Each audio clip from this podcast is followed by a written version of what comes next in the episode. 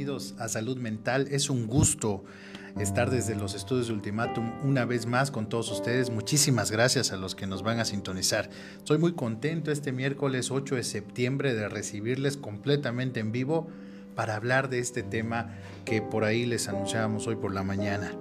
¿Qué pasa cuando mi pareja tiene ansiedad? ¿Qué pasa si a mi hijo, si a mi ser querido le diagnosticaron ansiedad, le diagnosticaron depresión o cualquiera que haya sido el diagnóstico?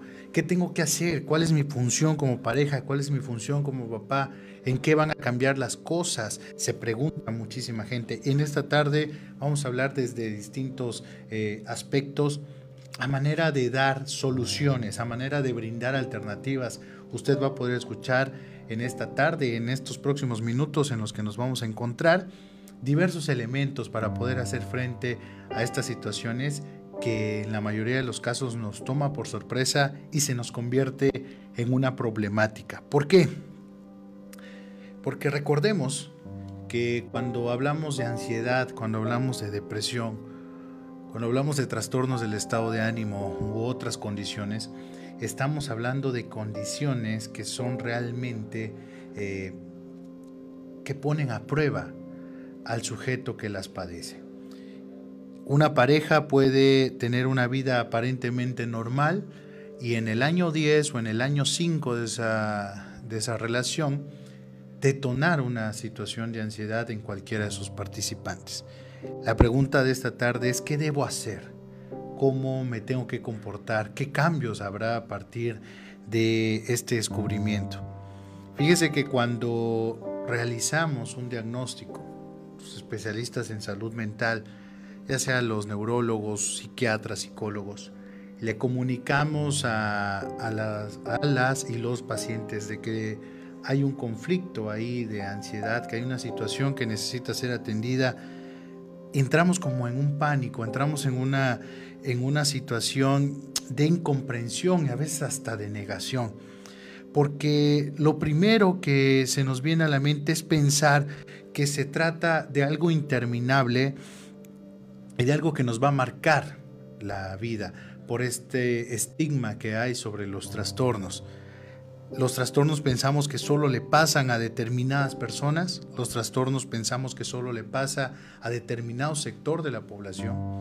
Y los trastornos pensamos que muchas veces se tratan de posesiones, de cuestiones de fantasía, eh, están muy ligadas a una versión que nos han dado casi novelística de los trastornos.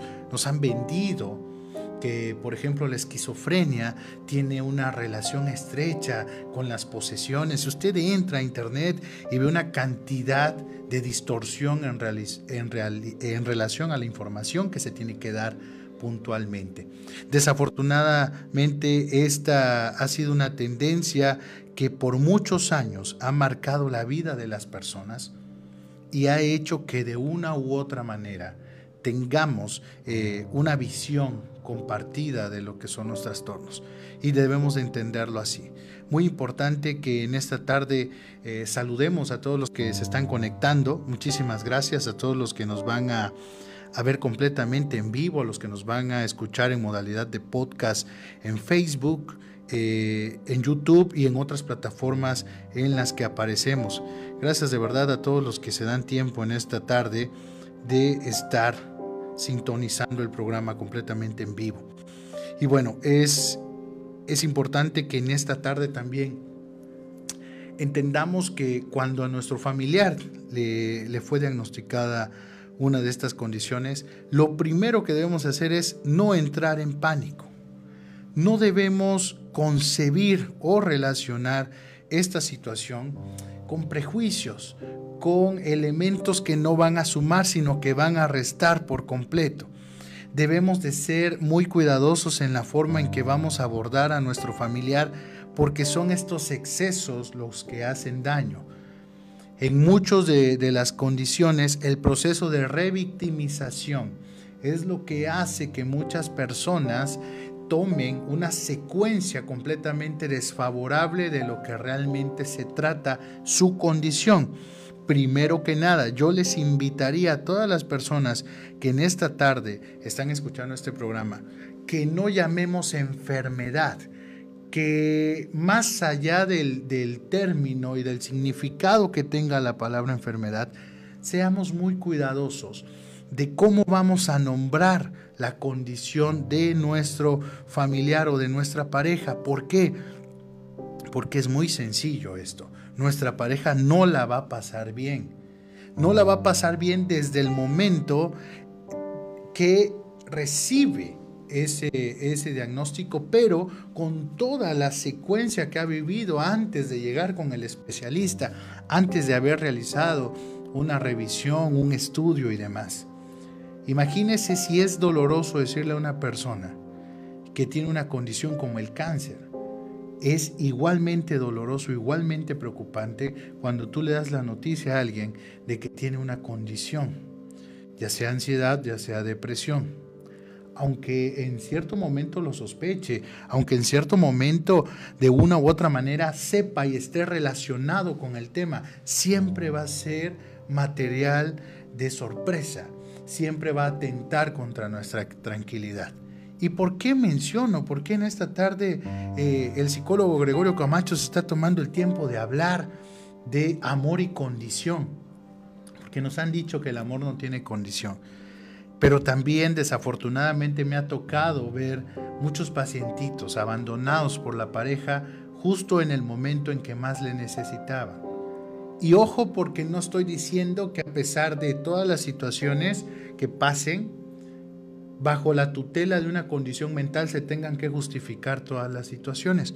No estoy diciendo eso. Lo que sí estoy diciendo es que representa un reto para una familia, para una relación de pareja o para el vínculo que sea, el enterarse que estamos padeciendo por esto. En muchas familias con una capacidad de resiliencia impresionante, esto suma, esto permite que sus integrantes hagan equipo y le digan al hijo o le digan a la esposa, ¿sabes qué? Vamos a sacarte adelante, vamos a hacer lo que esté en nuestras manos para que tú salgas de todo esto, nos vamos a informar. El primer paso que tendríamos que saber cuando nuestro paciente, cuando nuestro familiar está en una condición de estas es platicar con el especialista, no a manera de acoso, no a manera de saber con morbo qué es lo que le ocurre, sino desde todo el sentido ético decir, yo soy esposo de, la paciente que acaba de pasar, dígame cómo me sumo, dígame qué tengo que hacer para sumar y no para restar. Yo les quiero decir que en muchos de los casos, lo que hace falta en, los pacientes y en sus familiares es la empatía. Porque pensamos que el paciente está exagerando. Pensamos que el paciente con ansiedad no se tranquiliza porque no quiere hacerlo. Pensamos que el paciente con ansiedad eh, hace drama, exagera las cosas, es intenso, es intensa, le llaman. Clasificamos de esa forma a nuestros familiares. Les decimos, es que tú podrías hacer las cosas diferente, pero no las estás haciendo porque no quieres, porque eh, encontraste en esto el pretexto para llamar nuestra atención. Fíjese nada más, en muchos casos he encontrado que la propia pareja, aparte de ser una persona que no termina por creer, está en una postura de escepticismo frente a lo que le ocurre a su ser amado, se convierte también en el foco de ese, esa condición, de alimentarla más, de estimular la intranquilidad. Ejemplo, en los casos de infidelidad, mujeres y hombres que padecen ansiedad son sometidos a este tipo de dinámicas, en la cual, ¿qué termina ocurriendo? La pareja en lugar de restar, en lugar de brindar un ambiente de tranquilidad, termina brindando un ambiente completamente distorsionado y completamente hostil que hace que la persona, en lugar de sentirse más tranquila, cada día se intranquilice más. ¿Cómo es entonces la vida de una persona que padece ansiedad, que sus pensamientos están intensificados, que siempre cree que le va a resultar mal todo, que siempre cree que las personas le van a fallar porque ahí está canalizando eh, sus preocupaciones y sus angustias y que encima termine resultando lo que tanto temía. ¿Por qué? Porque muchas personas se aprovechan también de esto.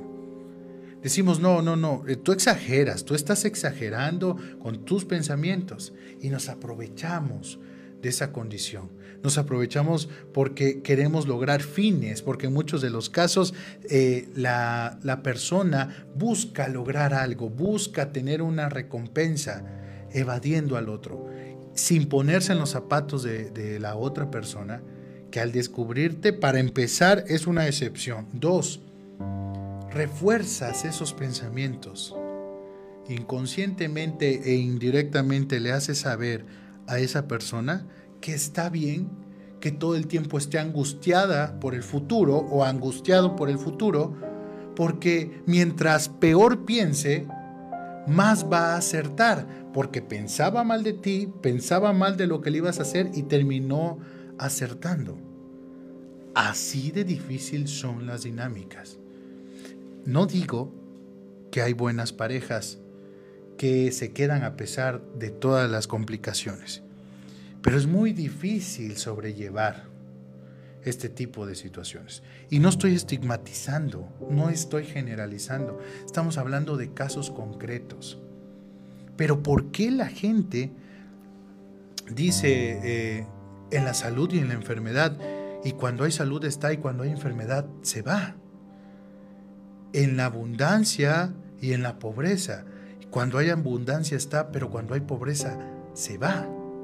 Lo mismo pasa en las condiciones. Mientras mi pareja es radiante en alegría, es radiante en estabilidad, ahí nos quedamos. Pero cuando mi pareja la comienza a pasar mal, cuando sus pensamientos se comienzan a intensificar, cuando lleva mucho tiempo triste, cuando las cosas le comienzan a resultar mal, entonces huimos.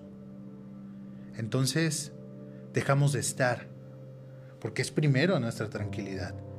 Y en una ocasión, platicando con unos chicos de una universidad de psicología, decíamos, ¿dónde empieza la privacidad y la tranquilidad del otro? ¿Y dónde se raya con la ayuda mutua, con el apoyo matrimonial o de pareja? ¿Será que es justificado? Y claro, nos podemos ir. Yo como esposo o como esposa de alguien puedo irme por la incomodidad que siento, por la forma en que está afectando esta condición a mi pareja. Puedo irme, eh, soy libre de hacerlo.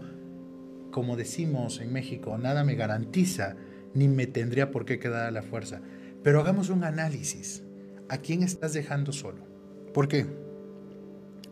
Porque la persona quizás en este momento tiene eh, recientemente su diagnóstico, recientemente está detonada esa situación, pero con un buen trabajo terapéutico, con un buen acompañamiento psiquiátrico, como con un buen acompañamiento profesional de manera integral, esa persona se va a levantar.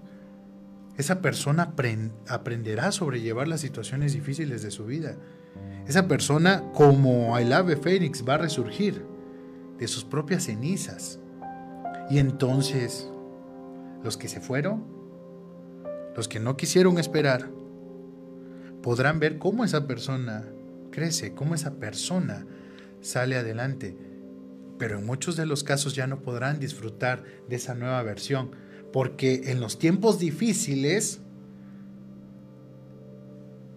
muchas personas van a huir. Y este es un mensaje para las personas que están ahí en secreto guardando esa condición que la pasan mal por no decirle a los demás lo que les ocurre.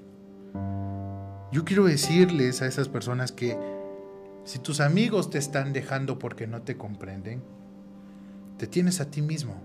Si tu familia tiene rechazo por lo que te está ocurriendo, te tienes a ti mismo. Siempre te vas a tener a ti mismo. Nunca se está solo o sola cuando te tienes a ti mismo y cuando tienes fuerza de voluntad para salir adelante. Quizás no es que no la tengas, en este momento no la ves. En este momento no la encuentras. En este momento sientes que todo es difícil, que todo está intensificado. Pero te puedo decir que vas a salir. Te puedo decir que lo vas a lograr. Hemos visto cantidad de personas que creían que jamás iba a cambiar su situación y salieron adelante. Lograron hacerlo porque se comprometieron con ellos mismos. También este es un mensaje para esos familiares que no saben, que quieren hacerlo pero no saben cómo. No se trata que te vuelvas un erudito en el conocimiento de los trastornos mentales. Qué bueno si puedes leerlos, qué bueno si los entiendes, qué bueno si logras eh, entender el sistema de clasificaciones que se hacen en los manuales diagnósticos. Qué bueno que si logras empaparte de lo que en realidad se trata, una condición de ansiedad o una condición cual sea por la que esté pasando tu familia. Pero hay que estar ahí.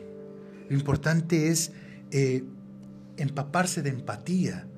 Lo, lo importante es hacerle saber a mi familiar que estoy contigo, que no te voy a dejar, que son estos momentos en los que tenemos que afianzar nuestros lazos afectivos que puedes salir adelante solo, sí, pero qué mejor que cuentes conmigo porque yo quiero estar aquí. Parejas, las personas con ansiedad la pasan mal en la madrugada, no todas, no estoy generalizando, estoy dando algunos signos. La pasan mal en la madrugada, van a tener llantos inesperados, van a tener dificultades en la expresión emocional, en la expresión afectiva, van a creer que todo saldrá mal. Pueden incluso caer en una conducta paranoide, de que todo va a salir, de que todos les van a hacer daño. Familiares que viven con personas con trastorno obsesivo compulsivo, deberíamos de entender que lo que para mí no representa una dificultad, para esa persona representa todo. El bañarse ocho horas, el bañarse las horas que se tenga que bañar, el limpiar las veces que tenga que limpiar, el hacer las veces que tenga que hacer, el verificar lo que tenga que verificar. Y a veces solamente atacamos porque no logramos entender lo que está pasando en nuestra vida. Quiero tomarme un momento para contestar algunos comentarios que en esta tarde estoy viendo. Muchísimas gracias a los que nos están sintonizando. Le mando un abrazo a Alex Melmo. Dice, entonces, ¿por qué antes no se daba tanta ansiedad en niños o en adolescentes? Alex, no es que no se diera, es que no se diagnosticaba, es que no se estudiaba. Pero estos procesos han existido en el ser humano desde siempre porque son una condición biológica y psicológica que han existido desde siempre. Solo no estaban clasificadas y solo no eran estudiadas. Braulio Hidalgo dice, la ansiedad es algo deprimente para los jóvenes en la actualidad y llega con eso a la fatalidad. Totalmente de acuerdo. María Fernanda González Castro, la psicóloga María Fernanda que tanto queremos. Saludos amigos, saludos para ti. Eh, esta es tu casa y esperamos tenerte pronto por aquí, María Fernanda. Stephanie Ramos dice saludos psicólogos, muchísimas gracias, Stephanie. Carla Molina dice totalmente de acuerdo, psicólogos, saludos, muchísimas gracias todos los que en esta tarde están eh, sintonizando la, la, transmisión de Ultimátum, muchísimas gracias. De verdad es, es muy grato saber que nos están viendo desde tantas partes. Y bueno, es muy importante. Eh, gracias, eh, Karina Trejo, que me manda saludos por ahí. Saludos a ustedes también, saludos a toda la familia. Gracias por la confianza. Tenemos que entender que los procesos de las condiciones mentales no son rápidos, son a veces muy inciertos y llevan y requieren de un trabajo pausado. A veces llegan familiares al consultorio. Eh, la misma desesperación les hace pensar que su familiar no va a tener cura que por favor se le ayude rápido, rápido y pronto y que por favor eh, lo, lo curemos. Dice, ayúdenme para que esto sea pronto. Nada es pronto porque nada se dio pronto. Muchas personas llegan al consultorio, llegan con los especialistas y dicen, oiga, eh, de repente, de la nada, tuve una parálisis facial. De la nada. Y cuando revisas la sintomatología previa a, a, ese suceso, te das cuenta que no es de la nada. Te das cuenta que no se trata de un evento aislado. Te das cuenta que se trata de una detonación de años de guardar situaciones, de años de permanecer guardándose las cosas. ¿Qué tanto daño le hace a un sujeto guardarse sus sentimientos? Hay gente que le cuesta muchísimo expresarse. Gracias, Dorian Velasco, eh, por la etiqueta que haces y por los saludos que mandas en esta tarde. Muchas gracias. Eh, es muy importante que entendamos lo siguiente, chicos. Cada uno de nosotros puede tener la facilidad para expresarse, pero hay otros que no lo tienen. Tu pareja puede estar ahí durmiendo contigo o puede estar conviviendo todos los días contigo y tú puedes tener eh, la seguridad de que te es transparente en todo, pero la puede estar pasando muy mal y tú no estás enterado. Ojo, no porque tú no des la apertura, porque siempre se los digo en las terapias familiares, esto no se trata de buscar culpables. Incluso este programa no es para señalar si hay buenas, malas parejas, si hay malos o buenos padres. Es con la finalidad de que ganemos empatía. Porque no estamos buscando culpables, estamos buscando que en esta tarde entendamos lo que podemos hacer frente a las condiciones. Lo que es adecuado trabajar cuando se nos presenta un caso de este tipo. ¿Por qué? Porque puedo ser papá de alguien que esté pasando ansiedad. Y a pesar de que no estamos deslindando responsabilidades, mi forma de ser, mi forma de exigir, la conceptualización que tengo de ser padre, la conceptualización que tengo de exigencia hacia mis hijos, puede ser uno de los factores que esté haciendo que mi hijo viva intranquilo y no entienda cómo es sobresalir de las cosas. Muestro tanta insatisfacción y mis expectativas sobre mis hijos son tan altas que finalmente cuando mi hijo hace algo, siente que no está haciendo nada. Siente que logró algo pero que tiene que hacer más cosas. ¿Por qué? porque quizás eso sembré en mi hijo. Hay papás que no reconocen lo que los hijos hacen, que siempre les dicen, muy bien, pero falta más. Si el, si el hijo llega con un 9, le dicen, bueno, ¿y el 10? Si el hijo llega con un 10, bueno, eres bueno en la escuela, pero te hace falta ser bueno en la casa. O eres bueno en lo que en cierta materia, pero en las demás no, y entonces no eres bueno. ¿Por qué no aprendemos a ver lo que tenemos y a resaltar las cualidades de nuestros hijos y las áreas de oportunidad, señalarlas como algo que se tiene que trabajar? No para ser una generación de cristal como algunos llaman. Porque llamamos generación de cristal a los chicos que exigen lo que desde hace mucho se le debió de, de integrar a las crianzas. Llamamos generación de cristal a lo que desde hace mucho se debió de integrar en la educación. El respeto por los derechos de los niños, el respeto de los padres hacia los hijos, el respeto de los hijos hacia los padres, la comunicación asertiva, la comunicación en la familia. No es malo. Y si esa es una generación de cristal, pues qué bueno que sea de cristal entonces. Porque son los chicos quienes están renovando la comunicación. Son los chicos los que están exigiendo. A veces generalizamos, ¿eh? Como no trabajamos con adolescentes, como no trabajamos con jóvenes, únicamente decimos es que los jóvenes son así, es que los adolescentes son de esta forma. Dese la oportunidad de convivir con ellos y se dará cuenta que no es así. Que no todo es meme, que no todo es videojuegos, que no todo es relaciones de pareja, que no todo es promiscuidad. Hay chicos, hay un sector de esa población infanto-juvenil que busca mejorar las condiciones de vida, que busca mejorar las condiciones del respeto, que busca que la salud mental sea un tema prioritario. He tenido la oportunidad de estar en, comunicación con diversos sectores y es prioridad para los chicos temas de salud mental, temas de ansiedad, temas de depresión, de integración grupal, de adicciones. Entonces, necesitamos escuchar.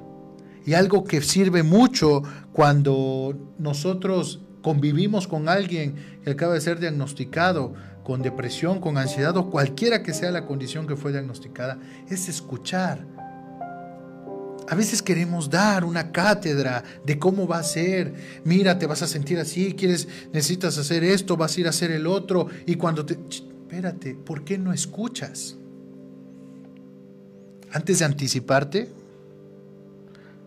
antes de hacer cualquier prejuicio, escucha. Hazle saber a tu familiar que antes de opinar puedes escuchar. Que antes de asegurar, puedes tener la apertura suficiente para escuchar a ese familiar y ver cuáles son realmente sus necesidades. Tenemos que aprender a ser, chicos, eh, personas objetivas, pero también papás, también abuelos, tenemos que aprender a ser empáticos. Mujeres y hombres necesitamos ser personas que apoyen, que fomenten, que hagan. Pero también necesitamos ser escuchados. No se olviden que siempre hay un espacio para ustedes. No se olviden que siempre hay una oportunidad para cada uno de ustedes. No se olviden que Ultimatum tiene cada semana un espacio para ustedes. Desde que iniciamos este proyecto, la consigna del director Ahmed Samayoa fue, vamos a hablar de temas que las personas eh, tengan al alcance. Vamos a hablar semana a semana sobre psicología, sobre salud mental, sobre procesos. Y aquí seguimos. Y vamos a seguir el tiempo que sea necesario, porque este, estos temas son actuales, estos temas no tienen vigencia. De verdad, a todas las personas que están intranquilas también por el tema del sismo. Otra vez, 7 de septiembre, otra vez eh, nos volvió a sorprender la tierra, la naturaleza. Y muchas personas están intranquilas y para ellos quieren enviarles un mensaje. No se trata que te enfoques en el miedo de la situación, de lo que puede ocurrir. Sabemos lo que puede ocurrir, ya hemos pasado por eso no te concentres en lo que crees que vas a sentir cuando vuelva a pasar un sismo, un terremoto o lo que sea. No te enfoques en el miedo, enfócate en las alternativas, en, lo que puedes hacer de forma preventiva. Guardar una maleta, alistar tus papeles, tener cosas a la mano, tenerlas ahí, no como un aspecto de paranoia, pero ser precavidos, tener eh, este, cultura de prevención como familia y no concentrarte en el miedo. Porque ni con todo el miedo del mundo podemos evitar que ocurra porque está fuera de nuestro alcance. Decía una persona ayer que, me pedía un comentario sobre el tema de, de los sismos. ¿Qué podemos hacer para prevenir los sismos? Nada. Podemos hacer algo para prevenir nuestra actitud sobre los sismos. Y en cuestión de infraestructura y en cuestión de salud mental. Muchas personas se están concentrando en el miedo que van a sentir. Hay que concentrarnos en lo que tenemos que hacer a pesar del temor. Sé que a mucha gente la pasa mal con el tema del sismo. Sé que mucha gente la pasó muy mal y perdieron familiares. O que a muchos se les detonó una, una crisis de ansiedad que se terminó convirtiendo en una condición permanente. ¿Por qué? Por este temor. Pero como lo decíamos al principio, quizás esta condición ya venía y este estímulo externo tan traumático terminó por detonar. Recuerden que nada se da de la noche a la mañana. Recuerden que tenemos que ser amplios cuando visualizamos este tipo de condiciones. Tenemos que aprender a controlarnos. Hay ejercicios de respiración. Hay alternativas en la psiquiatría. Hay alternativas en especialistas de neurología. No le tengan miedo, eh, les quiero decir muy puntualmente, a la farmacología. No todo es farmacodependencia. No, no el que pisa eh, un, un, consultorio de un psiquiatra quiere decir que está loco, no el que va al psicólogo está loco, no el que va con el neurólogo está perdido, nada de eso. A ese tipo de consultorios asiste la gente que quiere vivir mejor, que entiende que está fuera de su alcance, porque déjenme decirles una cosa, usted puede creer que es una cuestión de voluntad, pero cuando hay una afección a nivel neurológico, cuando algo en mí no está produciendo lo que debería de producir, cuando mi organismo falla, cuando hay una disfunción en los procesos, en el sistema de mi cuerpo, mi voluntad no va a bastar. El echarle ganas no va a bastar. Y tenemos que implementar alternativas que nos acompañen como lo es la psiquiatría. Me voy a tomar el tiempo las siguientes semanas de poder integrar qué es la farmacología y para qué sirve, cuál es su relación con los trastornos. En este mes en el que en, muchas unidades de salud mental se estará hablando de prevención del suicidio, hablaremos también de estos temas que ya hemos tocado con anterioridad, pero que es necesario que volvamos a afinar. Mucha gente le tiene temor al tema de los fármacos, le tiene temor eh, porque desarrollan una farmacodependencia, dicen. Pero esto también es un estigma, no siempre sucede. Se tienen que dar las condiciones para que las dependencias se lleven a cabo. No tenga temor en atender las situaciones. No atenderlas es lo grave. No hacer nada por lo que nos ocurre es lo que realmente debería de preocuparnos. Si usted la está pasando mal, o tiene un familiar que la está pasando mal, recuerde que estamos para servirle. Ultimátum todos los miércoles a las 5 de la tarde tiene un espacio para usted. Usted puede mandarnos sus comentarios, ya sea eh, en el banner de, en Facebook, un mensaje privado, o puede visitarme en mi consultorio privado. 14 Norte Oriente, esquina Quinta Oriente, número 590. Clínica de Especialidades ADA. Es más, se lo voy a poner más sencillo. Usted entra a Facebook o a Google y pone psicólogo Gregorio Camacho. Y aparte de que les va a desglosar todos los temas que, que llevamos hablando durante año y medio, semana a semana, le va a aparecer la dirección de mi consultorio, le va a aparecer los números a los que se puede comunicar y le va a aparecer todo el contenido que realizamos. Búsquenme en Facebook, psicólogo Gregorio Camacho, así aparezco, completo. Y estamos para servirle. Para aquellos que se les haga sencillo pagar una consulta y para aquellos que tampoco tengan para pagar una consulta. Es un compromiso social de parte de Diario Ultimátum. Es un compromiso que tengo no solo a nivel eh, de, conducción, no solo por em, eh, pertenecer a esta empresa periodística, sino también por una condición humana. Sabemos que mucha gente quiere recibir atención de calidad, pero no la encuentra. Este es su espacio.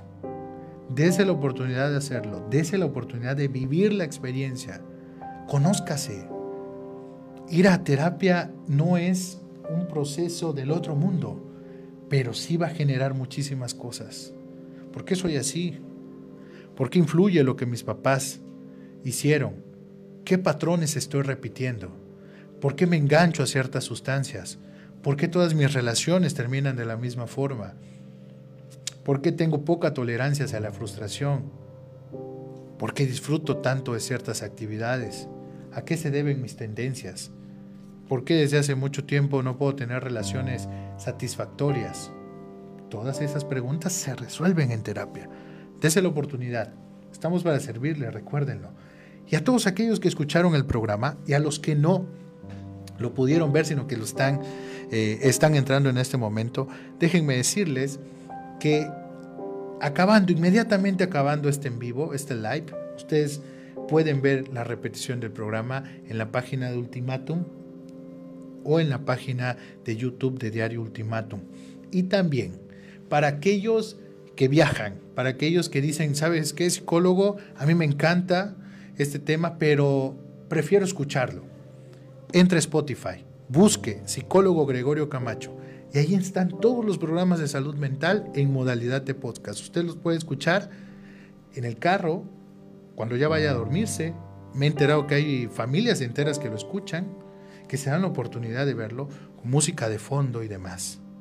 Un podcast bien elaborado todos los, todas las semanas en Spotify y demás plataformas de podcast. Entonces, ahí está el material, ahí están este, las exposiciones.